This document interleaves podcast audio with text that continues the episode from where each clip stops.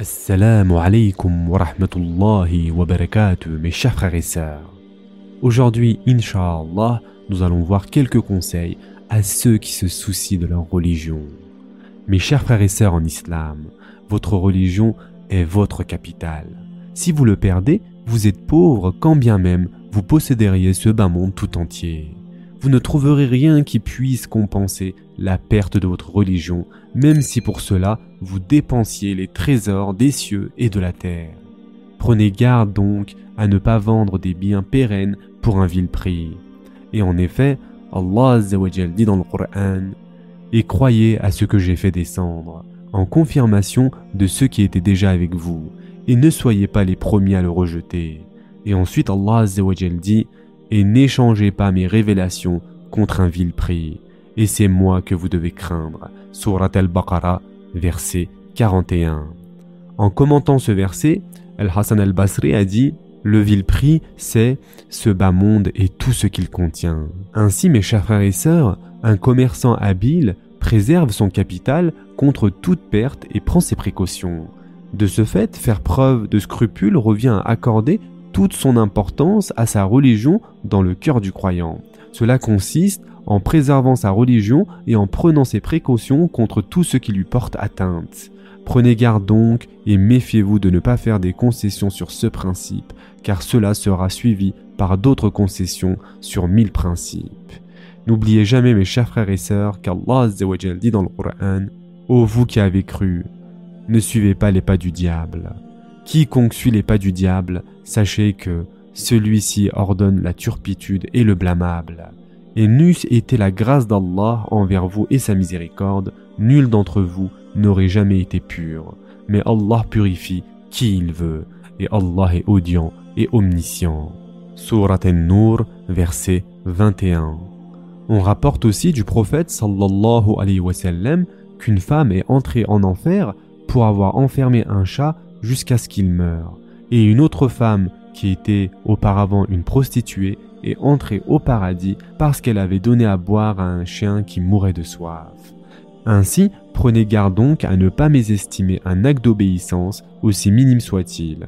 Il se peut que vous entriez au paradis par ce biais, et réciproquement, ne prenez aucun péché à la légère, aussi minime soit-il, car il se peut que vous entriez en enfer à cause de cela.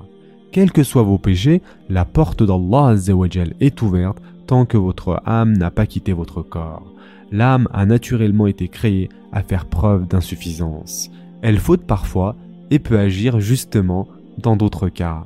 Si elle faillit et commet un péché, alors sachez que le repentir et le retour à Allah est possible. Et en effet, le prophète sallallahu alayhi wa a dit Tous les fils d'Adam commettent des péchés et les meilleurs des pécheurs sont ceux qui se repentent beaucoup. Et ce hadith a été rapporté par Ibn Majah. L'explication de ce hadith, mes chers frères et sœurs, est que l'être humain commet forcément des péchés, car il a été créé faible.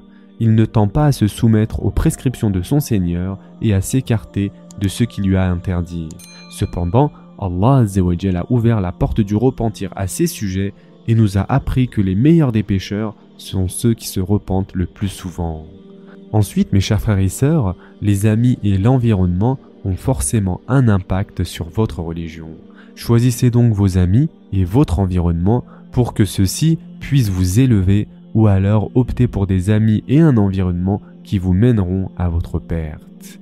Les réseaux sociaux et autres applications ont désormais un impact sur les croyances d'un individu et sur sa religiosité. Et cela n'échappe pas à un homme raisonnable. Ne suivez donc dans ces réseaux uniquement celui avec qui votre religion en sortira indemne ou qui pourra contribuer à vous aider à préserver votre religion. Et si Allah vous épargne un péché ou vous permet d'accomplir une bonne action, alors sachez que c'est un bienfait qui nécessite de votre part de continuellement louer votre Seigneur avec votre langue, être reconnaissant par votre conscience et vos membres, et de demander à Allah de nous protéger contre l'ingratitude envers les bienfaits. La seule rétribution de l'ingratitude est d'être privé de bienfaits. Mes chers frères et sœurs en islam, ne regardez pas avec mépris et arrogance les autres personnes qui ont fait preuve de négligence. Nous sommes tous coupables de cela, de négligence, pour peu qu'on y médite un temps soit peu. l'orgueil et la vanité font partie des grands péchés qui attirent la colère d'Allah et éloignent de son agrément.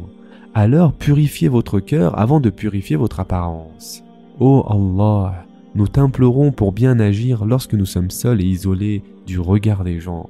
C'est dans ces conditions que ces actes peuvent nous rabaisser dans les deux mondes si nous œuvrons mal et transgressons les règles. Et les bonnes œuvres accomplies en secret élèveront leurs auteurs s'ils sont purifiés spirituellement. Ces œuvres dans l'intimité d'Allah sont les provisions du fidèle pour atteindre le paradis et arriver à bon port en sécurité. Ne négligez pas ces provisions pour ne pas être privé d'arriver au paradis, mes chers frères et sœurs. Lutter contre son âme pour accomplir des actes d'obéissance ou se tenir à l'écart des péchés est un combat continu tant que les âmes subsistent. Qui refuse de combattre son âme a en réalité accepté la mort de son cœur. Méfiez-vous à ne pas considérer que le chemin de la vérité est trop long et être tenté d'en emprunter un autre. Vous vous laisseriez alors donc aller à la paresse et iriez à votre perte. Et pour finir, mes chers frères et sœurs en islam, ne changez pas les choses qu'Allah aime pour celles qu'il déteste, car il changerait vos bienfaits en méfaits, votre bien-être en mal-être et transformerait votre privilège en enfer. Et en effet, Allah dit dans le Coran, c'est qu'en effet, Allah ne modifie pas un bienfait dont il a gratifié un peuple avant que celui-ci change ce qui est en lui-même. Et Allah est audient et omniscient. Surat Al-Anfal, verset 53. Ou encore, Allah dit dans le Coran, Il, c'est-à-dire l'homme, a par devant lui et derrière lui des anges qui se relaient et qui veillent sur lui par ordre d'Allah. En vérité, Allah ne modifie point l'état d'un peuple tant que les individus qui le composent ne modifient pas ce qui est en eux-mêmes. Et lorsqu'Allah veut infliger un mal à un peuple, nul ne peut le repousser. Ils n'ont en dehors de lui aucun protecteur. Surat al-Ra'd, verset 11. Ce sera tout pour aujourd'hui. En attendant, prenez soin de vous mes chers frères et sœurs et à très prochainement. Inch'Allah.